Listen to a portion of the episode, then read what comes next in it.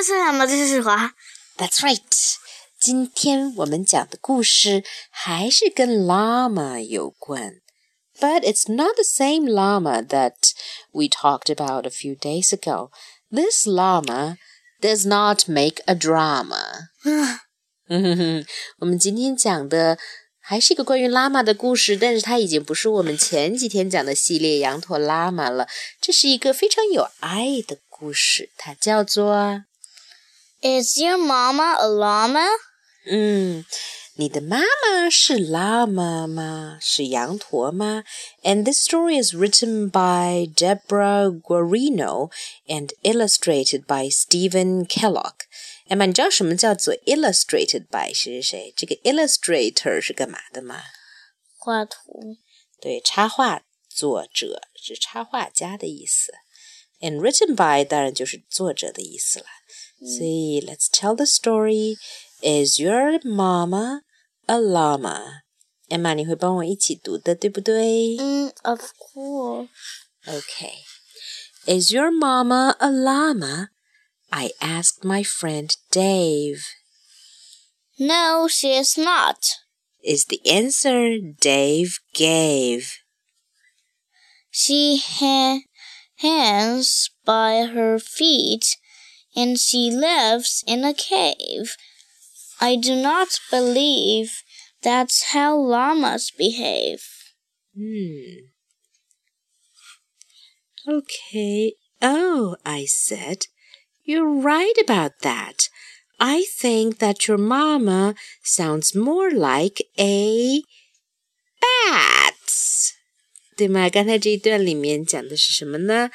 我 我就是一只小拉玛。我问我的朋友 Dave，你的妈妈是拉玛吗？不是，Dave 的回答说：“他呀，嗯，用脚倒挂着，挂在树上。他住在洞里。我觉得拉玛羊驼可不是这样生活的。那 Dave 的妈妈是什么呢？妈？一只蝙蝠。对了，She's a bat。然后我还是不甘心，我又继续去问。Is your mama a llama? I asked my friend Fred. No, she is not. Is what Freddie said. She has a long neck and white feathers and wings. I do not think llama has all of those things. Hmm. Oh, I said. You don't need to go on. I think that your mama must be a swan. 我啊，又继续问我的朋友 Fred，我说：“ 你的妈妈是羊驼吗？”不是，Freddie 说道。他说：“我的妈妈有着长长的脖颈和白白的羽毛，还有翅膀。我觉得羊驼可没有这些东西啊！你不用说啦。”嗯，我说：“那它一定是一只天鹅，可不是嘛？因为 Fred 就是一只小天鹅，对吗？嗯，他的妈妈就是一只大天鹅。这个插图都特别好看。如果小朋友们想要去看的话，可以找出这本书来看。It's a beautiful, beautiful picture story。那我画给他们看吧。那也好啊，你愿意画吗？不过我不知道我画出来会成什么样。嗯，That's okay。那么接着讲啊，小拉玛又去继续问他的朋友啦。Is your mama a llama? I asked my friend Jane. No, she is not. Jane politely explained. She grazes on grass and she likes to say moo. I don't think that is what a llama would do. Oh, I said, I understand now. I think that your mama must be a cow. 嗯，嘿嘿。我呀又去问了我的朋友 Jane，我问你的妈妈是羊驼吗？不是，Jane 礼貌的跟我解释道，我的妈妈呀吃草，grazes on grass，就是说吃草的意思，OK，并且她还喜欢说 moo。我觉得你们羊驼可不会这么说吧？我又恍然大悟，哦，原来你的妈妈一定是一头母牛，或者说奶牛。我又继续问，Is your mama a llama? I asked my friend Clyde. No, she is not. Is how Clyde replied. She got flippers and whiskers and eats fish all day. I don't think llamas act quite in that way. oh, I said, I'm beginning to feel that your mama must really be a seal. 我又去问我的朋友 Clyde，你的妈妈是羊驼吗？ 不是，Clyde 回答道。他有鳍，还有胡须，并且他一天到晚都只吃鱼。我觉得羊驼可不是这样子的吧？哦，我说。我大概知道了，我觉得你妈妈一定是一只 seal 海豹，对吧？嗯。于是我要继续问啊，Is your mama a llama? I asked my friend Rhonda. No, she is not.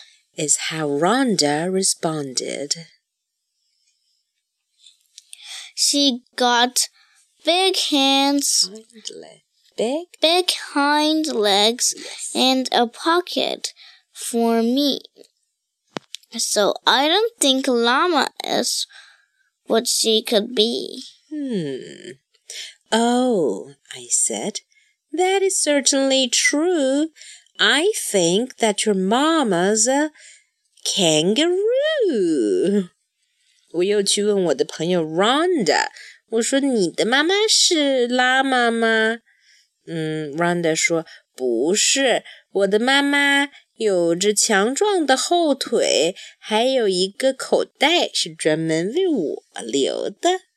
我觉得， 嗯，羊驼拉玛可不会是这样的吧？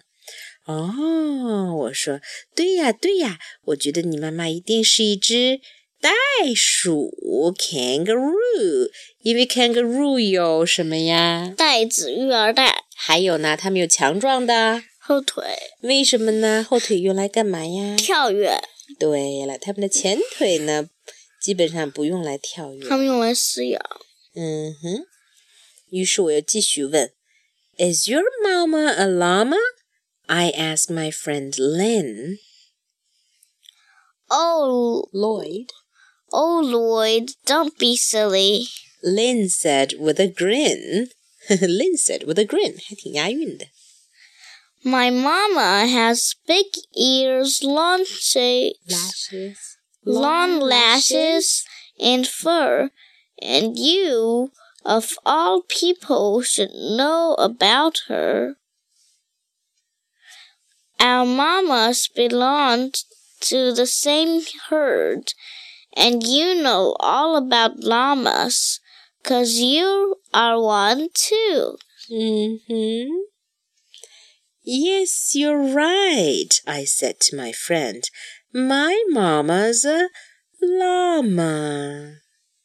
最后，我问到了我的朋友 Lynn，你的也是一只羊驼。对了，我问你的妈妈是拉妈吗？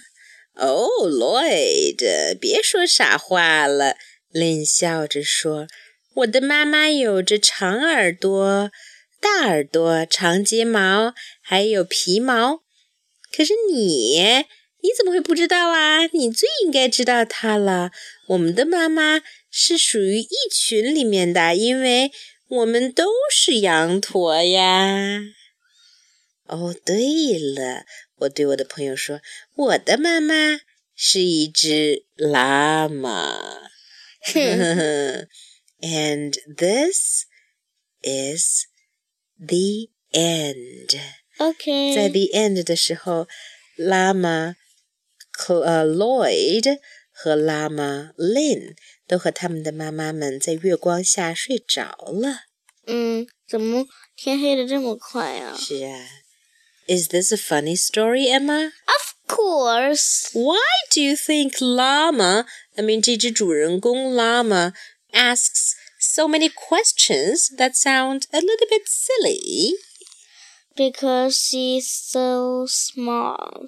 She's very small, yes. And maybe she's curious. Do you think that may be one of the reasons? Right. She wants to know what other animals' mamas look like. Maybe she knows that they're not llamas, but she just wants to know what they're like. Yeah, so mm. you got so maybe she just asked how do your mama look like? Mm-hmm.